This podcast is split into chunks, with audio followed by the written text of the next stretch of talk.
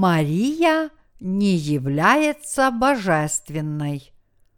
Матфея, глава 13, стихи 53-58.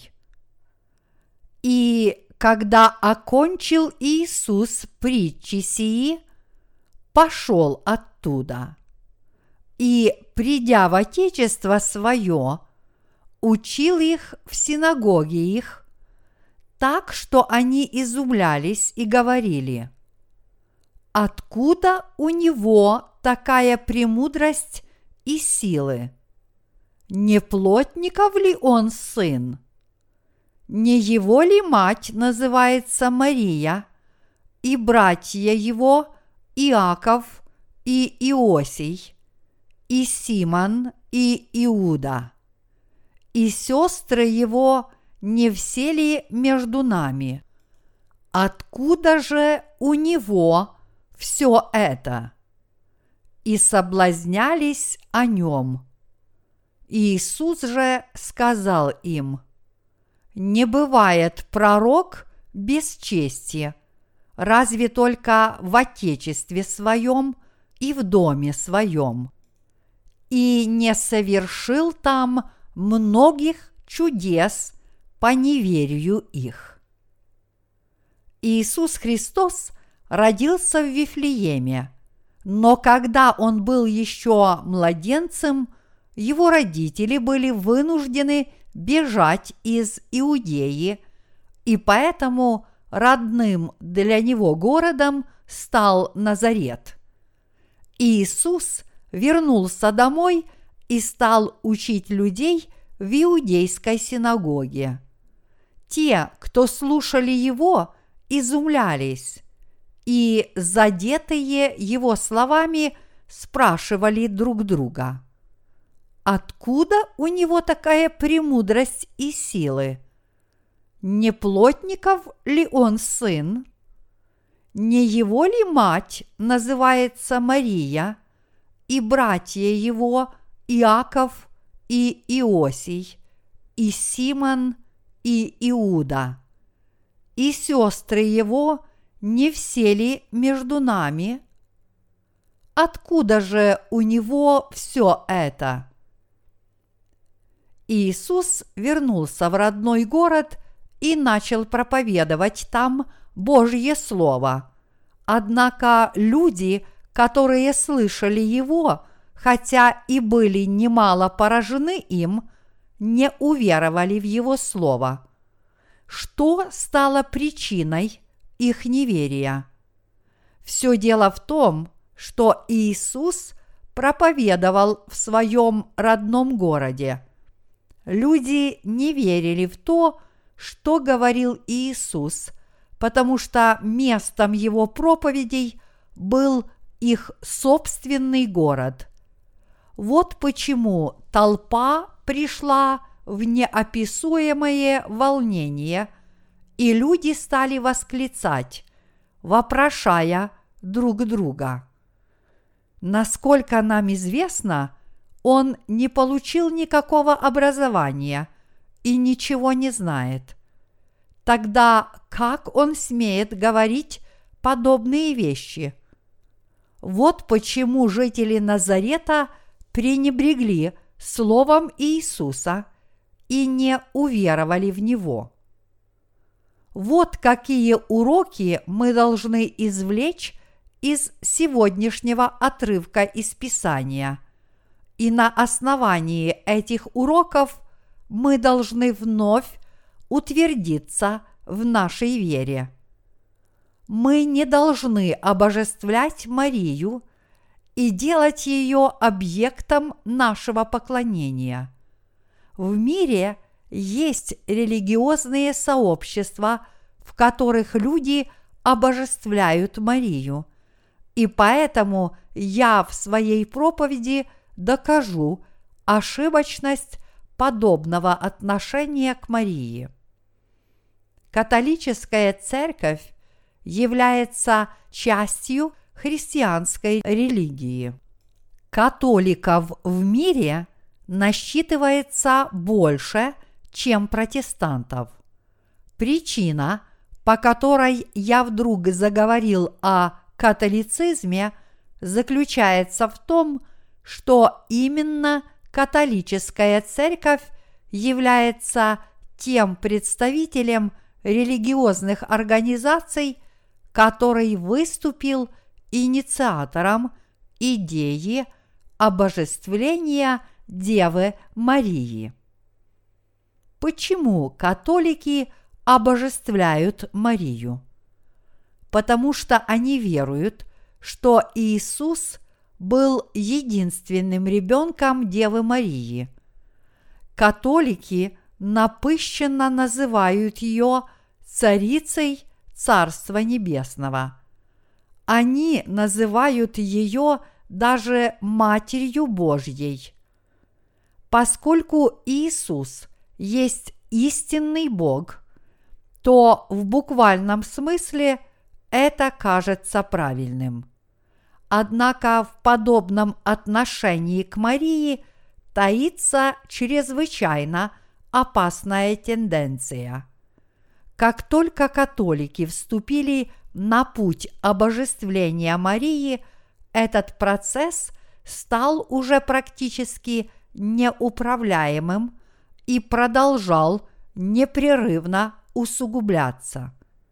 В конце концов, католики дошли до того, что стали называть ее непорочной Марией. Иными словами, это означает, что она родилась без греха и впоследствии не совершила ни единого греха на протяжении всей своей жизни. Католики пытаются доказать, что, пребывая в браке с Иосифом, она, выносив Иисуса, больше не родила своему мужу ни одного ребенка. Если бы их утверждения были правдой, то в таком случае откуда взялись братья и сестры Иисуса, о которых говорится в сегодняшнем отрывке из Писания. Подобные несоответствующие Библии утверждения были подкреплены такими небиблейскими событиями, как предполагаемое явление Марии в городе Фатима в Португалии, которое якобы имело место в начале прошлого столетия. Здесь я хочу привести выдержку из одного католического документа. Через 15 лет после явления в городе Фатима Мария явилась детям в Бельгии, в городах Банна и Баренг. Это были последние явления Марии, которые были безоговорочно признаны Ватиканом.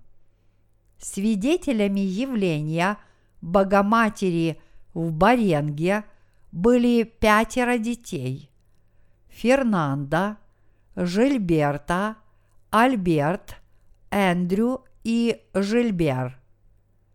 Мария являлась детям 32 раза в период с 19 ноября 1932 года по 3 января 1993 года.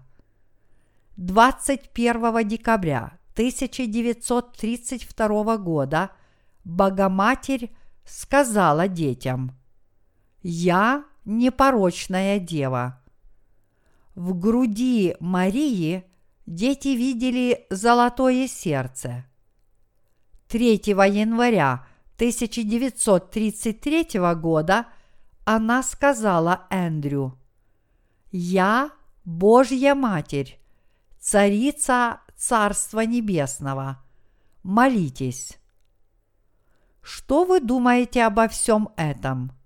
В настоящее время католики верят, что Мария воскресла во сне и вознеслась на небеса, точно так же, как вознесся ее сын.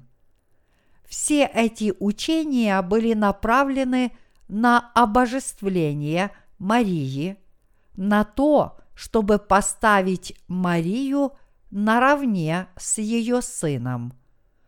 Однако нет ничего более далекого от истины. Мы не должны обожествлять Марию. Мария родилась в еврейской семье, происходившей из рода Иудинова. Она была обычной молодой женщиной, как и многие из этого рода. Ее муж Иосиф также происходил из рода Иуды. Каково происхождение этого рода? Одним из двенадцати сыновей Иакова был Иуда, которому Бог пообещал «Я сделаю царями твоих потомков». В соответствии с этим обещанием Иисус Христос родился на земле как царь царей. Родился именно в семье рода Иудинова нам необходимо понять, что Мария вовсе не относится к тем, кого возводят в ранг богов. Она была простой женщиной, которой была неспослана особая благодать Божья, и которая стала его бесценным орудием в деле спасения человечества от грехов. Когда мы видим веру Марии, мы понимаем, что она действительно благословенная женщина, достойная нашего глубочайшего уважения. Однако утверждение, что Мария должна быть почитаема и превозносима даже больше самого Иисуса – потому что она каким-то образом родилась безгрешной, и потому что она Царица Небесная, являются неразумными, результатом неведения. Католики называют Марию ходатаем за их молитвы. Они говорят, что Мария ходатайствует перед Богом за людей, и когда они молятся ей, она говорит с Богом Отцом от их имени. Католики говорят, что если молиться Марии, вероятность удовлетворения их просьб более велика, чем если молиться напрямую Богу. Утверждение о том, что молиться Матери Царя Небесного лучше, чем ее сыну, являются результатом плотских помыслов людей. Люди по несколько раз на день читают молитвы, адресованные Деве Марии, но стоит серьезно задуматься над тем, дойдут ли эти молитвы до Бога.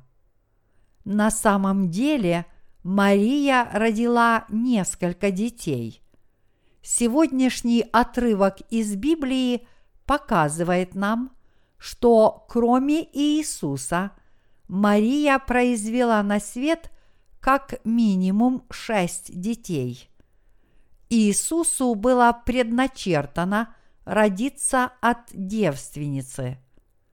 То, что он родился у Девы Марии, обусловлено тем, что Иисус, чтобы спасти всех людей от грехов, должен был обязательно прийти на эту землю именно таким образом. Вот почему Иисус, сам Бог, был безгрешным – поскольку он родился от Девы Марии. Однако остальные дети Марии, то есть братья и сестры Иисуса, родились в результате обычного зачатия. Родным братом Иисуса был Иаков, который является автором послания Иакова.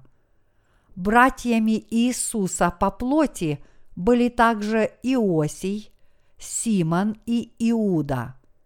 Кроме того, у Иисуса было как минимум две сестры. За исключением Иисуса, все дети, родившиеся у Марии и Иосифа, появились на свет в результате обычного зачатия. И будет неправдой утверждать, что у Марии не было других детей, кроме Иисуса, и что Мария родилась без греха.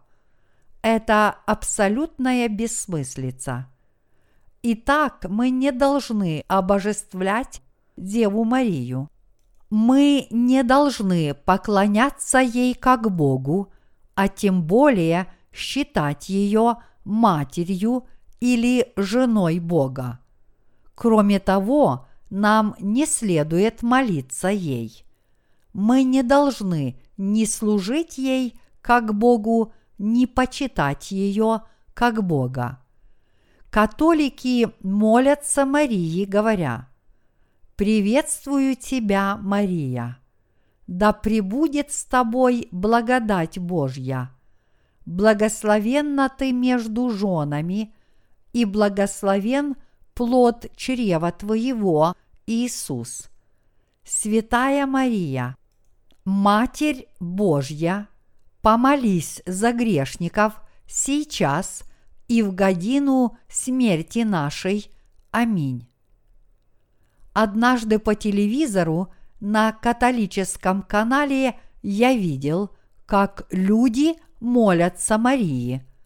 Сначала один человек произнес первую часть молитвы, а после этого все остальные хором прочитали ее вторую половину. Невозможно описать словами, сколь горько мне стало на душе, когда я увидел это. Это же полная бессмыслица молиться Марии как существу, исполненному благодати. Мария была обычной женщиной, которой была неспослана благодать Божья. Подобно тому, как благодатью были облачены мы с вами, так и Мария удостоилась Божьей любви. Она была благословенна потому, что Бог использовал ее тело в качестве своего орудия в деле спасения человечества от греха. Бог даровал Марии свою любовь и свою благодать только потому, что она приняла эту благодать по вере и потому что она зачала и родила Иисуса. Если бы Мария не родила Иисуса, она ничем не отличалась бы от любой другой женщины. Однако, несмотря на это, люди продолжают обожествлять ее, возводят статуи в ее честь и перед этими статуями возносят ей молитвы о помощи. Нет ничего более удручающего, чем подобное отношение людей к простой смертной. В документах католической церкви официально зарегистрировано множество случаев явления Марии людям. Кроме явлений самой Марии имеются также свидетельства о том, что люди видели, как из глаз статуи Марии катилась кровавая слеза. Если статуя кровоточит, это говорит лишь о том, что внутрь статуи просочилась вода, и, разъедая металлический каркас статуи, выходит наружу в виде красноватой жидкости, которая представляет собой воду с растворенной в ней ржавчиной. Придавая этому кровотечению характер божественного, католики тем самым обставляют дело так, словно Мария по-прежнему остается живой, что в действительности является полнейшим абсурдом. Разумеется, что эти слова могут оскорбить чувства тех людей, которые боготворят Марию и поклоняются ей. Но такова реальность. Эти люди утверждают, что кроме Иисуса у Марии не было других детей. Однако же в Слове Божьем четко сказано, что Мария родила нескольких детей. Означает ли это, что Библия лжет? Или это означает, что наша Библия отличается от их Библии? Содержание рассматриваемого нами сегодня отрывка из нашей Библии полностью совпадает с содержанием соответствующего отрывка из их Библии, хотя нужно сказать о том, что эти люди дополняют истинную Библию еще семью книгами, называемыми апокрифами. Как Мария может быть святой Матерью Божьей? Она всего лишь простая смертная женщина. Мария является таким же обычным человеческим существом, как и мы с вами. Поэтому молиться ей бесполезно. У людей, живущих по плоти, о Марии сложилось столь неправильное представление, что они боготворят ее и, уверовав в ее божественное происхождение, стали поклоняться ей как Богу. Но Мария, которую католики даже сейчас почитают как Царицу Небесную, была обычной женщиной, о чем четко и недвусмысленно сказано в Библии. Мария не была такой уж выдающейся женщиной, чтобы о ней говорил каждый человек. Она была просто человеком истинной веры. Тем не менее, последующие поколения продолжали обожествлять ее и стали поклоняться ей как Богу. Это были происки дьявола – он и сейчас говорит людям, веруйте в Иисуса, но не забывайте верить и в Марию. Делает он это для того, чтобы люди не смогли получить прощение своих грехов и спастись, как бы они ни веровали в Иисуса, поскольку тот, кто что-то добавляет к Слову Божьему – или отнимает от него, спастись не может. Вот почему я столь серьезно подошел к сегодняшней теме и пытаюсь донести до вас слово истины. Говоря о Марии, особое внимание мы должны обратить на духовные аспекты ее истории нам нет необходимости знать что-либо, кроме веры в Евангелие воды и духа. За исключением этой веры все наши нечестивые дела, такие как извращение истины и обожествление человеческих существ, делают нас врагами Бога. И потому мы не должны – терпимо относиться к подобным вещам.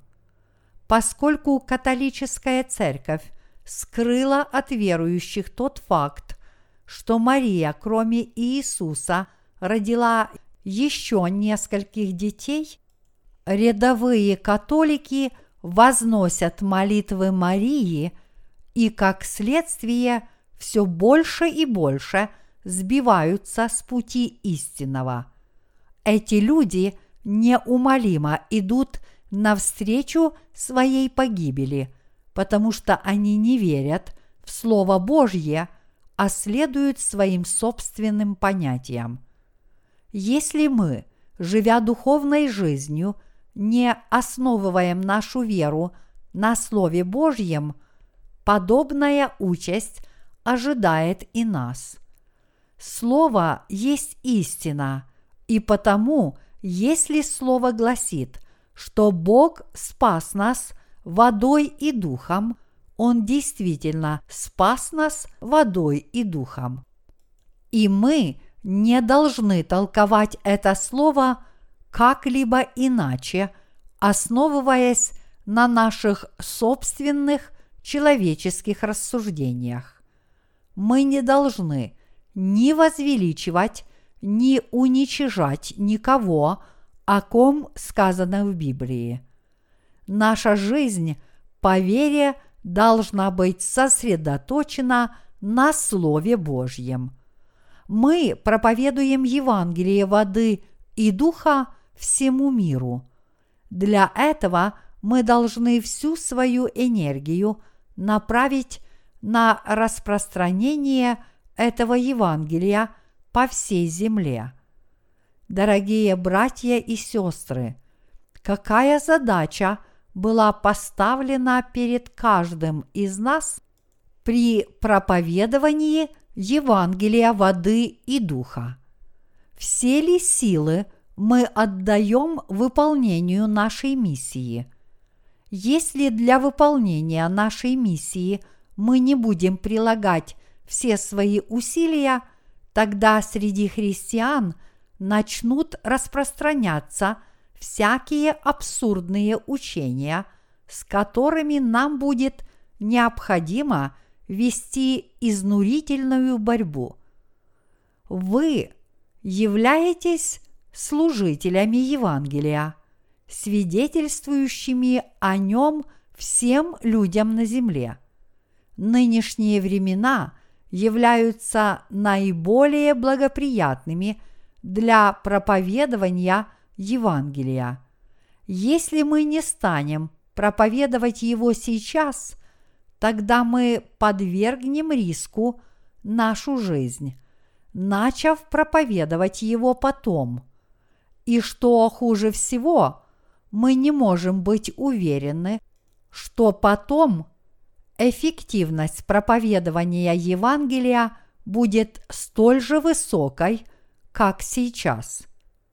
Если в такой благоприятный момент для распространения Евангелия мы полностью не посвятим себя выполнению этой миссии, тогда и мы – станем жертвой своего заблуждения. Жители Назарета не поверили Иисусу из-за своих плотских помыслов. По той же причине люди, посещающие католическую церковь, превозносят Марию. Чтобы и нам не повторить подобной ошибки, каждый из нас – должен добросовестно выполнять порученную ему задачу и следовать евангельскому слову.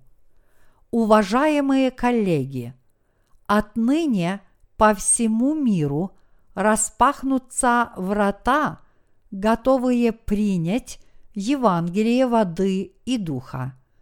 Они распахнутся непременно. Теперь мы сможем донести евангельское слово до самых отдаленных уголков земли, и его услышат народы, которые до сих пор не могли этого сделать. Мы можем послать наши книги в те страны, где Евангелие воды и духа еще не проповедовалось. и можем поделиться им с народами этих стран. Кроме того, теперь мы имеем возможность издавать наши книги непосредственно в этих странах. Благодаря нашим сотрудникам по всему миру, людям, которые получили прощение своих грехов, мы можем издавать наши книги прямо на месте и распространять их среди жителей той страны, где они издаются. Таким образом, Евангелие распространится по всему миру в кратчайшие сроки.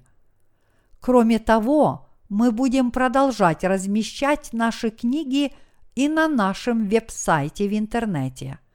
Продолжая издавать наши книги, которые, подобно книгам о Евангелии от Матфея, способствуют духовному росту людей, мы тем самым успешно совершаем богоугодное дело. Мы должны выполнять нашу работу по вере и жить по вере. Я верю, что настало время, когда наши святые и наши священники должны продемонстрировать мужество и твердое желание достичь своей цели. И наша цель должна быть четкой и определенной. Мы не должны обращать внимание на то, одобряют другие люди нашу работу или нет. Мы скорее должны думать о том, насколько добросовестно мы выполняем миссию, порученную нам Богом. И действительно ли Евангелие воды и духа распространяется по всему миру? Мы должны спросить себя, действительно ли мы отдаем все свои силы выполнению этой миссии. Вот на чем должно быть сосредоточено все наше внимание. Никогда не забывайте того, что сатана пытается сделать так, чтобы нами овладели плотские помыслы и тем самым уничтожить нас. У вас не должно возникать даже мысли о том, что так вы сможете прожить тысячу лет. Рано или поздно этот мир будет разрушен. Серьезным уроком для нас послужило разрушение Русской Православной Церкви. Ее руководители годами не могли прийти к общему мнению в таких несущественных вопросах, как, например, какого цвета должно быть облачение священника, который проповедует с кафедры. Должно оно быть голубым, красным или черным. И пока они таким образом боролись друг с другом, вы знаете, что произошло в России. Грянула Октябрьская революция, и к власти в России пришли коммунисты, которые всех священнослужителей либо бросили в тюрьмы, либо просто расстреляли. Когда христиане занимаются тем, что растрачивают свои силы в бесконечных спорах и дискуссиях по различным абсурдным вопросам, сатана, пользуясь тем, что о нем забыли, сметает и уничтожает их. Разве не то же самое происходит в современном христианском мире? Разве последователи какого-нибудь определенного вероучения не заявляют, что именно они лучшие и что их учение самое правильное? В свое время в Корее была группа сектантов, которые называли себя Церковью вечной жизни. Основатель этой секты был арестован и приговорен к смертной казни за убийство нескольких своих последователей, которые покинули его секту. Он утверждал, что каждый человек, который будет соблюдать требования всех 318 постановлений его собственного закона, сможет обрести вечную жизнь. Один из главных постулатов его вероучения гласил, что человек может обрести вечную жизнь при условии, что он не будет заниматься любовью со своей женой. 318 постановлений закона основателя вышеупомянутой секты составляют лишь половину от 613 постановлений закона Божьего. Но даже в этом случае способен ли человек выполнить хотя бы один из них? Это было невозможно даже для самого верного последователя секты. Поскольку всякий человек порочен и несостоятелен, он нуждается скорее в спасающем грешников Евангелии воды и духа, а не в придуманном таким же человеком, как он, законе. Дорогие братья и сестры, я призываю вас познать самих себя, понять, кем вы являетесь на самом деле. Разве ваша плоть не слаба и порочна? Конечно же, да. Каким же тогда образом вы смогли получить прощение ваших грехов? Вы получили прощение ваших грехов и были спасены только благодаря тому, что уверовали в Евангелие воды и духа. Если вы действительно верите в Евангелие воды и духа, тогда вы можете передать все ваши пороки и недостатки Иисусу Христу. Что же делать? Как хорошо, что я верую в Евангелие воды и духа.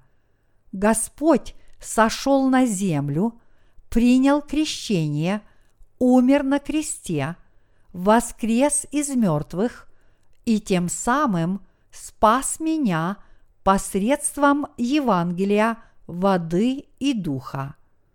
Я верю в это. Теперь я безгрешен, поскольку Господь уничтожил все мои грехи. Несмотря на то, что я слаб, Бог доверил мне совершать Его дела. И прежде чем я предстану перед Ним, я обязательно выполню порученную мне миссию. Это и есть истинная вера. Дорогие братья и сестры, мы должны жить с подобными духовными мыслями и подобной верой. Вместо того, чтобы осуждать других людей, мы должны исследовать самих себя, признать нашу несостоятельность и размышлять над Господним Евангелием. Помните, что когда одним пальцем вы показываете на человека, все остальные ваши пальцы показывают на вас. Мы не должны забывать, что по этому поводу сказано в Библии. Если же друг друга угрызаете и съедаете, берегитесь, чтобы вы не были истреблены друг другом. Галатам, глава 5, стих 15. И мы должны осознавать, что спорить о правильности или неправильности поступков того или иного человека означает вгрызаться друг в друга зубами, рвать друг друга на части и убивать друг друга. Если мы не прекратим этого самоуничтожения, кто уцелеет в этой схватке? Когда я читаю сегодняшний отрывок из Библии, у меня возникает желание сказать христианам, обожествляющим Марию и верующим в нее, а не в Бога Отца и Иисуса, следующие слова. Сейчас же прекратите заниматься этой ерундой – я хочу, чтобы эти люди осознали, что их духовная жизнь основывается на их плотских помышлениях, и чтобы они вернулись к истинной жизни по духу. Меня безмерно удручает тот факт, что эти люди живут по придуманной ими самими вере – которую они изобрели, самовольно дополнив истинную веру своими собственными измышлениями и сейчас стремительно шагают навстречу своей гибели. Мы должны верить в истину только в том виде, в каком она представлена в Библии. Поэтому если Слово гласит, что посредством Евангелия, воды и духа Бог уничтожил все наши грехи, мы должны верить в это. Только в этом случае мы станем безгрешными. Конечно, целью нашей веры является рождение свыше и, следовательно, обретение возможности – войти в Царство Небесное. Разве это не так? Конечно же так. Разве мы стали безгрешными из-за того, что в наших сердцах произошли некие эмоциональные изменения? Нет, мы стали безгрешными потому, что уверовали в Евангелие воды и духа. Дорогие братья и сестры, если человек пытается каким-то образом изменить Евангелие воды и духа, он, безусловно, поступает неправильно. Однако среди праведников также могут быть нечестивцы, хотя они и не пытаются изменить Евангелие – если среди праведников есть человек, который не служит истинному Евангелию, а лишь пытается вести благочестивый образ жизни, стремясь завоевать у людей хорошую репутацию, этот человек является грешником перед Богом. Давайте предположим, что среди нас – есть человек, который не совершил ничего предосудительного и живет добродетельной жизнью, но при этом он не служит Евангелию. Является ли этот человек безгрешным? Нет, не является. Как бы благочестиво этот человек не жил, если он не служит Евангелию и не живет ради него, тогда этот человек является нечестивцем. Он отъявленный грешник, который не совершил в своей жизни ни одного праведного поступка.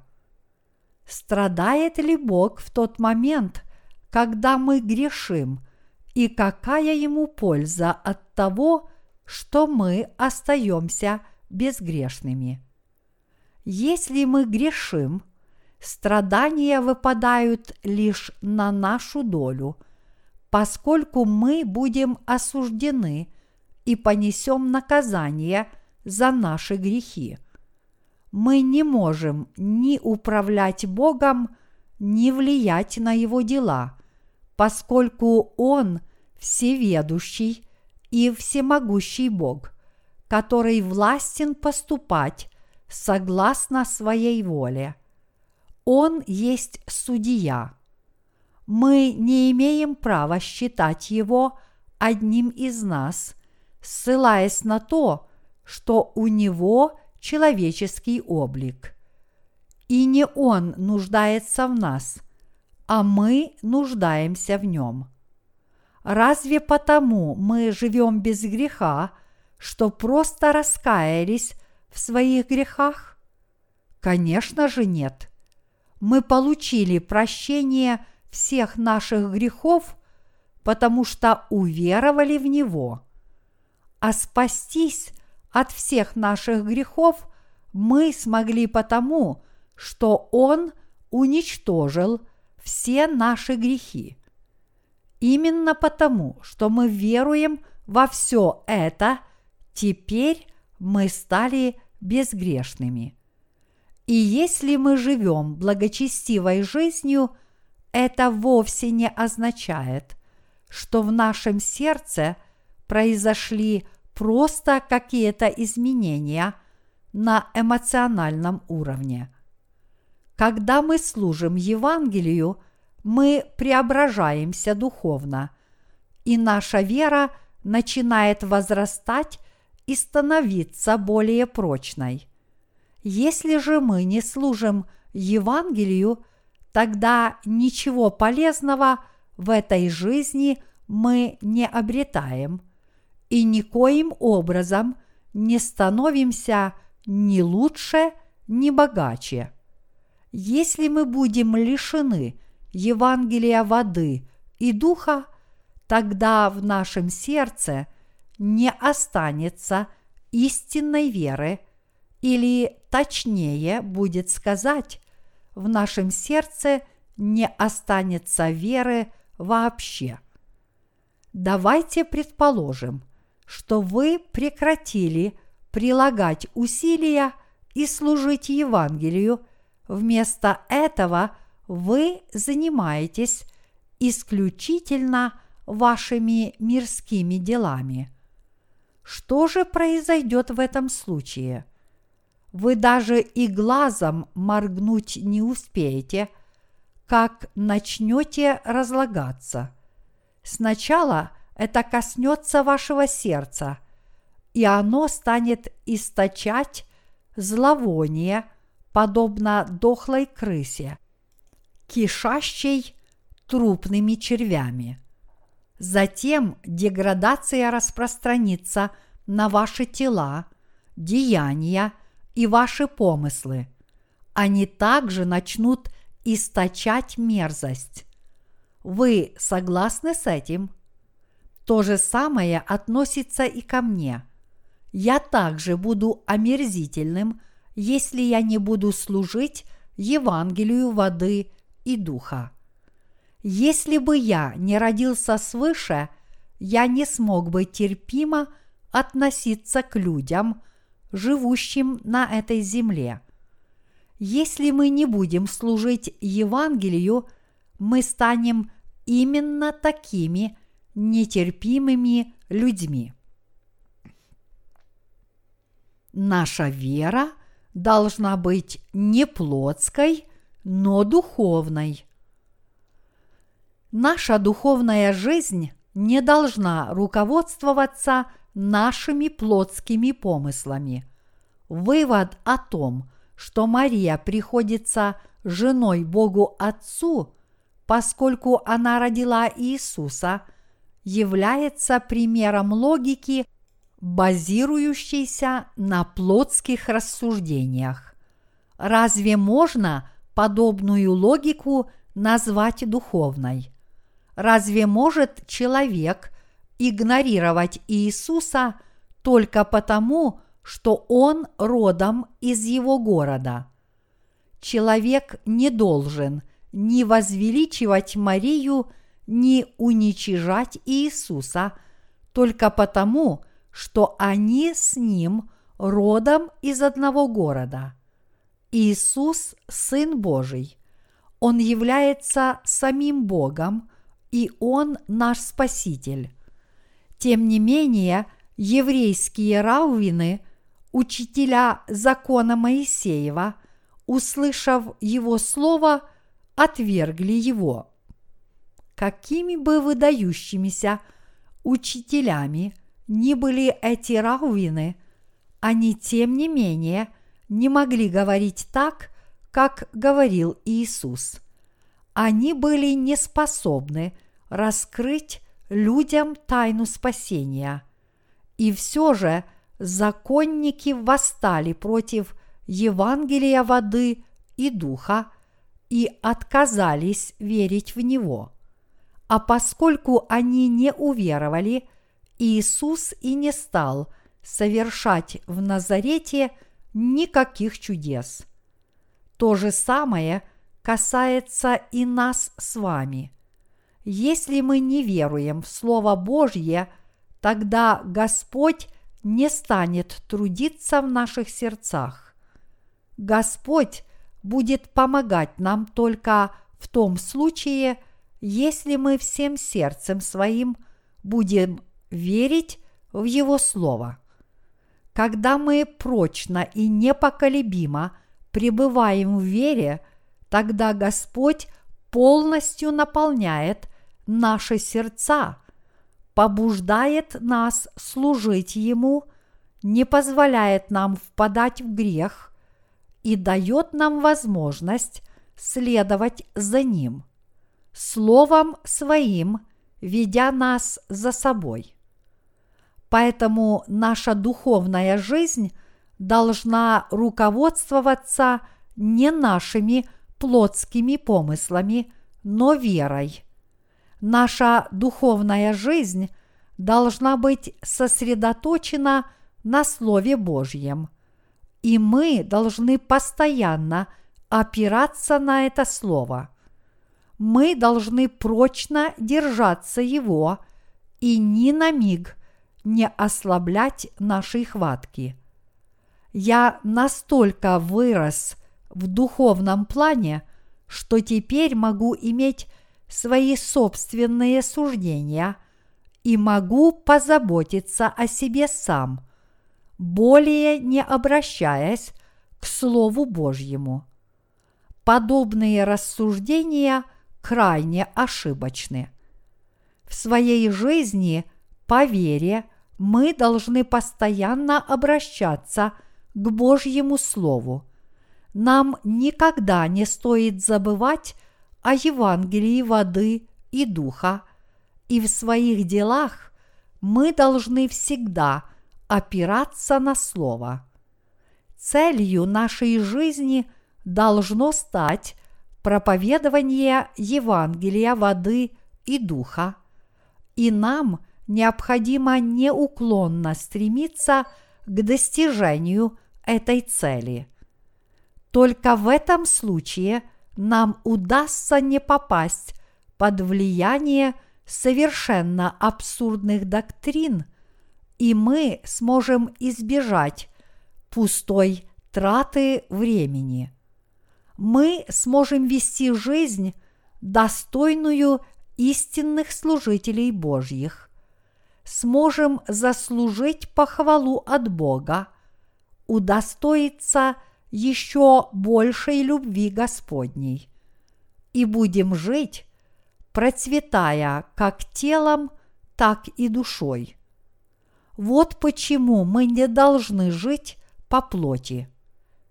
Сколько же у Иисуса было братьев и сестер по плоти? Согласно Библии, у него было четыре брата и как минимум две сестры. Это означает, что у Марии было по меньшей мере семеро детей. Вполне вероятно, что у нее было и больше детей. Но тот факт, что их было как минимум семь, находит подтверждение в Библии, в частности, в рассматриваемом нами сегодня отрывке. Поскольку сегодня множество людей продолжают рассматривать Иисуса с человеческой точки зрения и веруют в Него, руководствуясь человеческими понятиями, вера этих людей абсолютно беспочвенна. Иисус умер на кресте ради меня. Как, должно быть, Он страдал? Я верую в Него. Верить в Иисуса подобным образом означает верить по плоти, а не по духу. Наш Господь сказал, что Он пришел водой и духом, и что именно водой и духом Он уничтожил все наши грехи. Разве мы не должны верить в то, что Он сказал? Вместо того, чтобы сочувствовать страданиям Иисуса, не должны ли мы принять спасение, которое Он уже совершил для нас, и держаться Слова Божьего и верить в Него таким, каково оно есть не переусердствуйте, выставляя на показ свое сочувствие Иисусу, который перенес муки распятия. Кто кому сочувствует в данном случае? Это Бог Отец и Иисус должны сочувствовать нам, а не мы. И вообще, разве мы находимся в том положении, чтобы сочувствовать Иисусу. Разве нищие и бездомные испытывают к нам чувство жалости и сострадания? Все те люди, которые веруют в Иисуса, руководствуясь лишь человеческими понятиями, должны пробудиться. Они по-прежнему веруют только в кровь на кресте, говоря – сколько же страданий ему пришлось претерпеть. Он умер ради меня, и я верую в него. Однако такая вера есть не что иное, как вера чисто эмоциональная, порожденная жалостью и состраданием. Это абсурд, когда человек снисходительно – соглашается верить в Иисуса, словно Он делает ему одолжение. Это самодовольная вера, заявляющая «Ну ладно, я признаю, признаю, что ты спас меня». Насколько ошибочна эта вера? Это не просто ошибочная вера, это оскорбление нашего Господа – попрание его достоинства. Это хула на Бога, когда человек, сам нуждающийся в сострадании и вызывающий чувство жалости у Господа, не знает своего истинного места и, словно делая ему одолжение, соглашается верить в него. Истинная вера является тем, что позволяет нам иметь должное общение с Богом. А что собой представляет истинная вера? Глядя на дела спасения, благодаря которым Бог спас нас водой и духом, мы не можем не принять с благодарностью истины Его любви. И поскольку евангельская истина обретает смысл, когда мы воспринимаем ее своим разумом, мы не можем не почитать Бога и исповедуем Ему. Я верю в то, что Ты сделал для меня. Я верю в Твои праведные дела. Именно это и есть истинная вера. Истинная вера – это благоговейное признание того, что Бог сделал для нас, и вера в это. Религия же – это то, что придумал сам человек, руководствуясь своими собственными плотскими помыслами.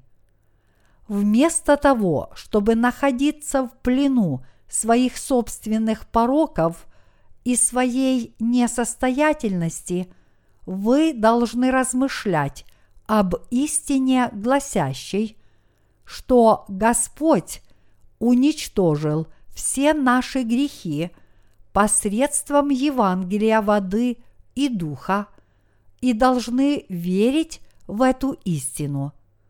Разве все наши грехи не перешли на Иисуса, когда Он крестился на реке Иордан и вышел из воды? Взяв на себя своим крещением все наши грехи, приняв смерть на кресте и восстав из мертвых, наш Господь полностью избавил нас от всех наших грехов. Если все наши грехи перешли на Иисуса, тогда мы безгрешны. В вашем сердце по-прежнему есть грех или у вас нет греха? Конечно же, у вас нет греха. Кроме того, Иисус был осужден и понес наказание за наши грехи. Именно так Он очистил от греха наши сердца. Теперь вы должны бесстрашно идти вперед, возлагая свою веру на нашего Господа. Несмотря на то, что наша с вами плоть слаба и немощна, истина заключается в том, что Господь уничтожил все наши грехи. Поэтому наши сердца могут по вере очиститься от греха, и по вере мы можем жить, совершая дела, угодные Господу. Все, что нам остается делать, это исполниться новых сил и с верой устремиться вперед навстречу Господу. Мы должны жить по духу. Мы еще не достигли полного развития и не стали полностью зрелыми людьми. Мы должны продолжать стремиться к цели, подобно тому, как об этом сказал апостол Павел. Говорю вам не потому, чтобы я уже достиг или усовершился, но стремлюсь, не достигну ли и я, как достиг меня Христос Иисус. Братья, я не почитаю себя достигшим, а только забывая заднее и простираясь вперед, стремлюсь к цели, к почести высшего звания Божия во Христе Иисусе. Филиппийцам, глава 3, стихи 12-14. Подобно этому я также хотел бы сказать всем вам и всем нашим сотрудникам по всему миру. Не надо ни на что жаловаться. Добросовестно исполняйте то, что было вам поручено. Если окажется, что, выполняя свою работу, у вас по-прежнему остается свободное время, тогда вам стоит исследовать себя, выяснить причину и снова обратиться к вере.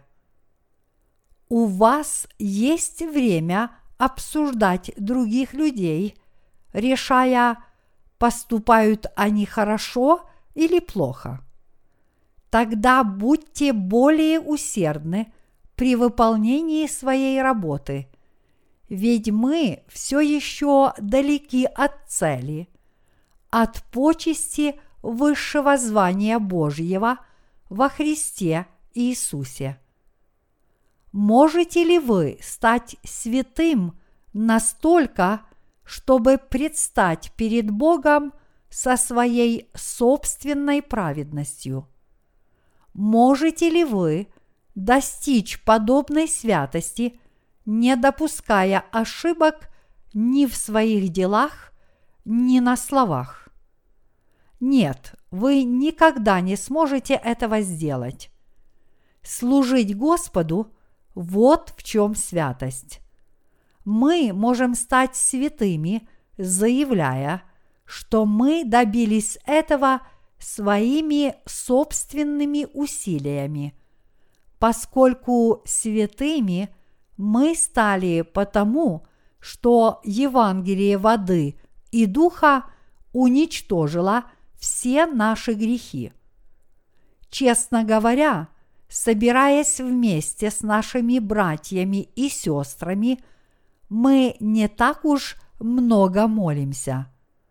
Мы молимся о распространении Евангелия воды и духа по всему миру и о том, что мы делаем во имя самоотверженного и добросовестного служения этому Евангелию. После этого – мы, служители Божьи, вместе трапезничаем и с огромным удовольствием беседуем друг с другом. Поскольку мы обычно встречаемся после того, как славно потрудились, и потому уставшие, но довольные, мы просто наслаждаемся вкусными блюдами – и восстанавливаем силы. Если у нас еще остается время, мы идем играть в футбол. Все это помогает нам расслабиться и набраться сил.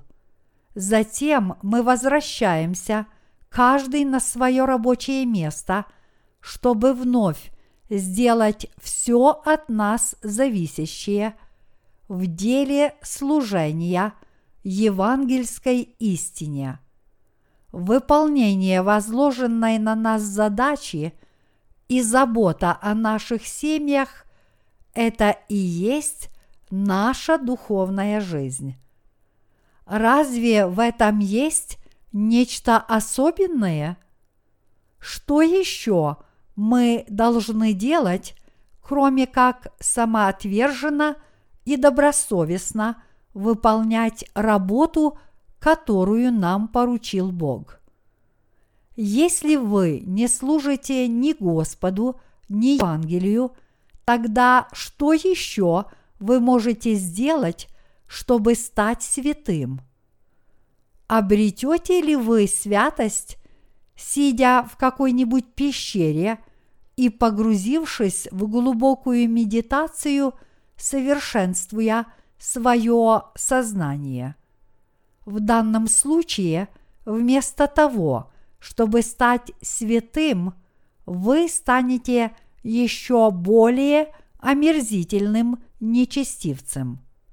Если человек занят самим собой и просто сидит на месте, ничего не делая, тогда ему в голову приходят только суетные мысли о мирском и приземленном. Уважаемые коллеги, нам еще не удалось распространить Евангелие воды и духа по всему миру. До этого еще далеко.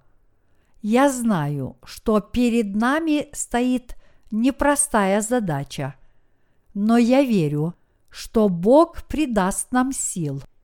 Бог поможет нам в выполнении нашей миссии по распространению Евангелия. Иногда у нас возникают проблемы, связанные с нашим прошлым. Однако мы не должны зависеть от того, что было сделано нами ранее. Напротив, мы должны стремиться к цели, к почести высшего звания Божьего во Христе Иисусе. Как мы видим из послания к филиппийцам, Павел также пытался забыть все, что было у него в прошлом, и стремился к тому, что его ожидало впереди. Вы должны добросовестно исполнять то, что было поручено каждому из вас, и должны полностью посвятить себя этой работе. Тогда вы поступите мудро. Иисус сказал, «Не бывает пророка без чести, разве только в отечестве своем и в доме своем». Вам также не дождаться уважения и почета в вашей собственной семье. Если члены вашей семьи не родились свыше, тогда вам неоднократно придется сталкиваться с непониманием, недоброжелательным отношением со стороны ваших родственников и домочадцев. Это будет обусловлено тем, что вы духовно несовместимы с членами своей семьи. Поскольку мы, рожденные свыше, живем ради Евангелия, наше мышление и наш образ жизни кардинальным образом отличаются от мышления и образа жизни обычных людей. Слишком велика несовместимость рожденных свыше с теми, кто не получил прощения своих грехов.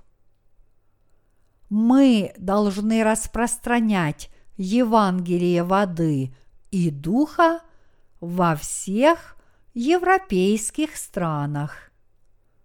Я уверен, что мы должны более настойчиво распространять Евангелие воды и духа во всех европейских странах. Несмотря на то, что мы издали наши книги практически на всех европейских языках, лишь немногие люди в Европе признали это истинное Евангелие. Мы получаем многочисленные заказы на наши книги со всего мира. Однако из Европы подобные заказы поступают довольно редко. Ни в одну из европейских стран наши книги – никогда не поступали в большом количестве. Но поскольку вскоре появится такая возможность, сейчас мы готовимся к этому. И в недалеком будущем мы услышим о том, что Евангелие воды и духа распространяется в Европе еще более интенсивно – чем в США. Я верю, что это Евангелие скоро будет проповедоваться и в Японии. Совсем недавно одна из наших книг на английском языке была переведена на японский. Поскольку издание этой книги заняло много времени, всякий, стремящийся познать истину житель Японии, прочитав книгу, сможет сразу же осознать тот факт, что это и есть истина. В моей предыдущей проповеди я говорил вам о четырех полях, которым подобны сердца людей. И сейчас мы должны задать себе следующий вопрос. Кто я? Доброе зерно или плевелы? Было ли мое сердце подобным полю при дороге в тот момент, когда я услышал Евангелие воды и духа. Была ли моя жизнь подобна жизни человека, который исповедует христианство просто как одну из мировых религий, когда я услышал это Евангелие? Или я был подобен каменистому полю, то есть человеком, который лишь на время принимает истинное Евангелие, но не в состоянии уверовать в него всем своим сердцем. А когда мне рассказывали об этом Евангелии, не сказал ли я, что уверовал, хотя и был полон грехов, немногие из которых были выявлены и которые я все равно не признавал. А может быть, сейчас я подобен полю, заросшему терниями? И не следую ли за Господом лишь на словах, поскольку хоть я и уверовал в евангельскую истину, любовь моя к этому миру по-прежнему слишком велика? Или я все же являюсь добрым полем? Действительно ли я верую в то, что Господь спас меня, несмотря на то, что я не могу не грешить? Являюсь ли добрым семенем в глазах Господа? Вот те вопросы, которые мы должны задать самим себе. В предыдущих проповедях я объяснял вам притчи, которые Иисус рассказал в 13 главе Евангелия от Матфея. Вы помните их? Или вы уже все забыли? Кстати, вы действительно осознаете, кем являетесь на самом деле – добрым семенем или плевелами. И вы действительно понимаете, какого уровня вы достигли в вашей жизни по вере. Изначально мы были подобны полям при дороге или каменистым полям. Люди, которые не смогли – удержать в своем сердце Слово Божье, по-прежнему остаются подобными каменистым полям. Лишь прочно держась Слова, мы приходим к осознанию того, что являемся семенем злодеев. И вместо того, чтобы погибнуть, мы возвращаемся к жизни – и становимся безгрешными, потому что держимся слова воды и духа, и потому что Господь уничтожил все наши грехи. Несмотря на то, что я получил прощение всех моих грехов, разве я по-прежнему не пытаюсь достичь успеха в моих мирских делах, будучи не в состоянии отказаться от любви к этому миру? Разве я не пользуюсь именем Иисуса для того, чтобы преуспеть в моей земной жизни? Мы должны серьезно задуматься над этим. Мы должны заглянуть внутрь себя и понять, не подобны ли наши сердца одному из трех худых полей? Такие сердца не заинтересованы ни в Евангелии воды и духа, ни в служении Ему, поскольку все, что их волнует, это только вопрос, как стать богатым. Обманутые призрачностью мирской славы – и поддавшись искушениям плоти, мы заинтересованы только в том, чтобы достичь всего этого. Кроме того, мы должны осознать, что все эти три поля были заброшены. Мы должны признать, что наши сердца действительно были подобными этим полям и уверовать в Евангелие воды и духа. Мы должны признать следующее. Мое сердце жаждет благ и удовольствий этого мира. Это действительно так, и потому я совершаю ошибку. И мы должны уверовать в Слово воды и духа. После этого наше сердце станет подобным доброму полю, примет в себя Слово Божье, начнет приносить добрые плоды, и мы сами станем подобными доброму зерну. Мы становимся подобными доброму полю только в том случае, если признаем свою греховную сущность и то, что мы обречены на муки ада из-за наших грехов. При этом мы принимаем Евангелие воды и духа в свое сердце.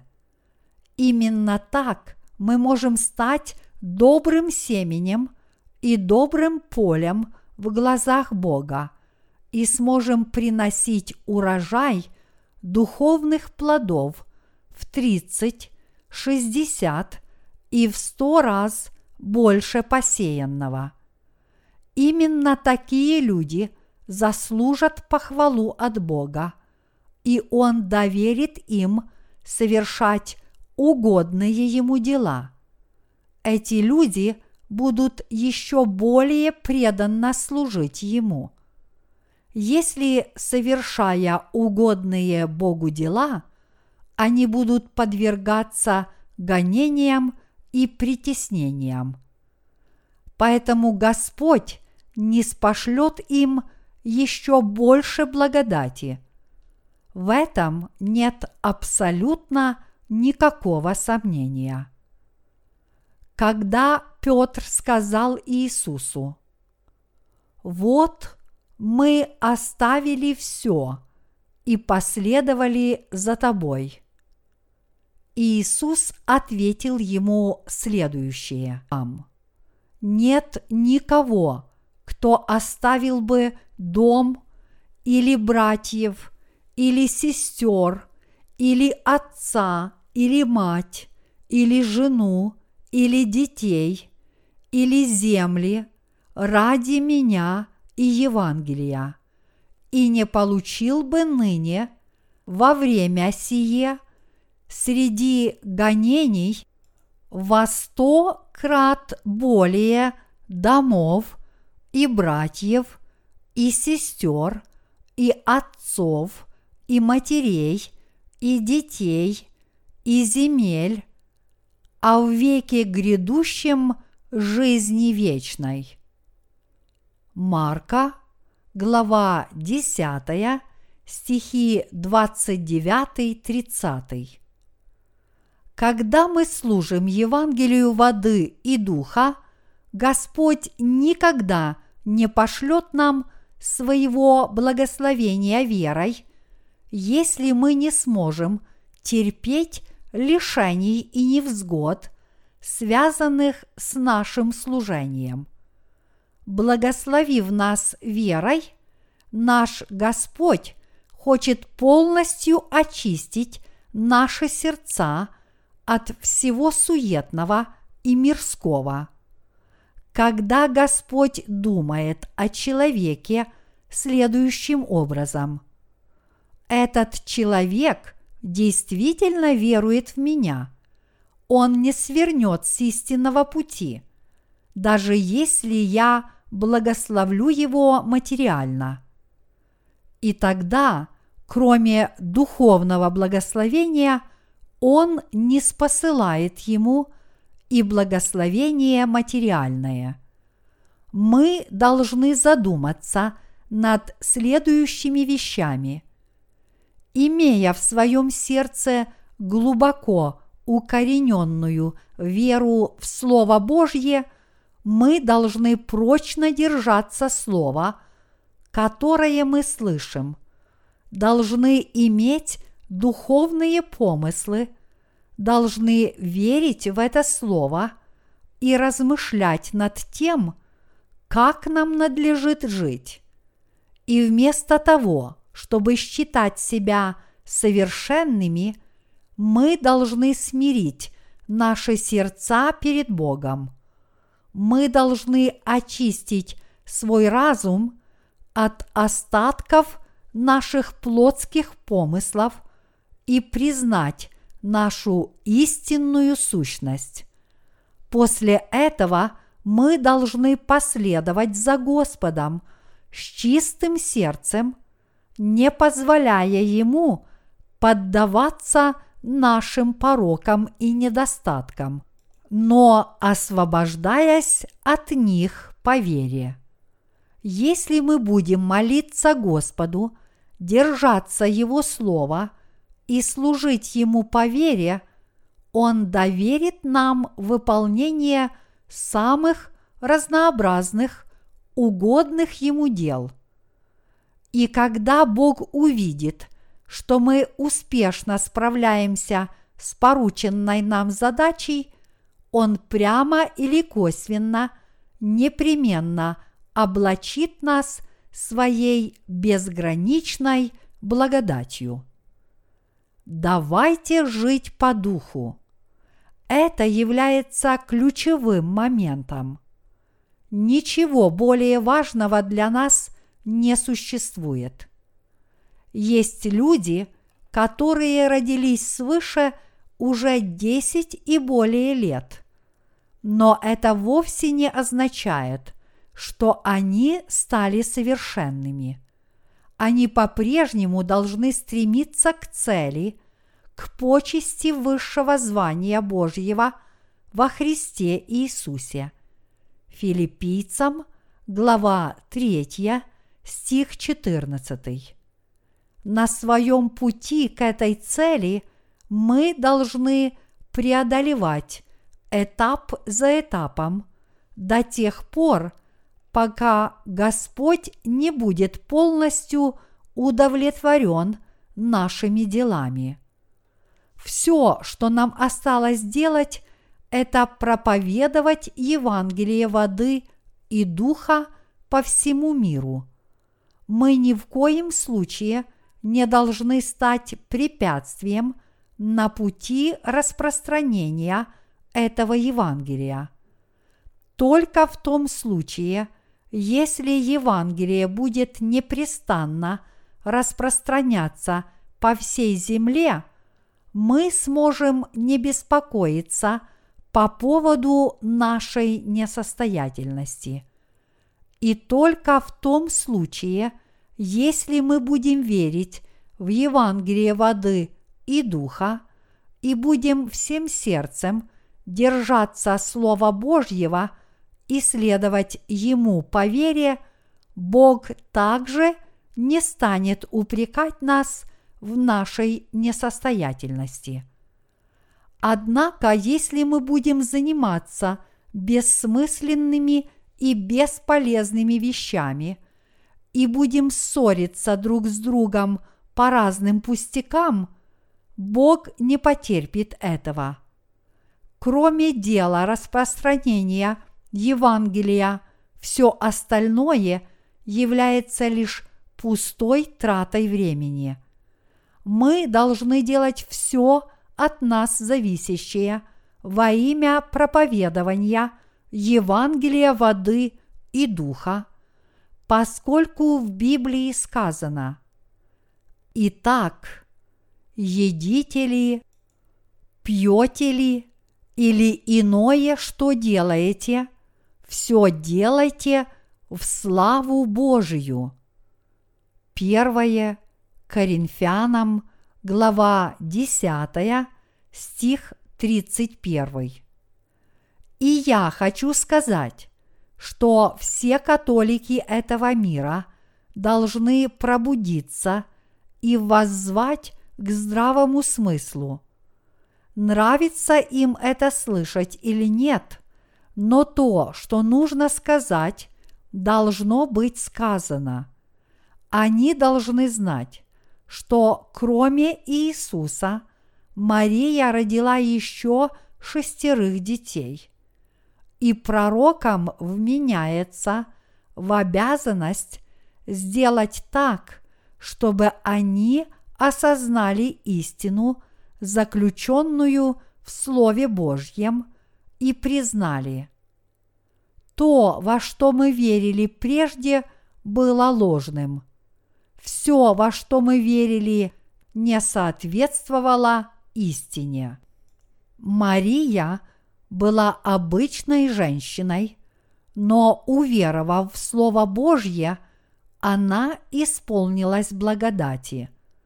Мы также стремимся обрести такую же прочную веру, потому что подобная вера является для рожденных свыше святых самым благословенным даром Божьим. Слушают нас люди или нет, мы, священники нынешних времен, должны в точности донести им истину о Слове Божьем, поскольку в Писании сказано «Ибо уста священника должны хранить ведение, и закона ищут от уст его, потому что он вестник Господа Саваофа. Малахия, глава 2, стих 7.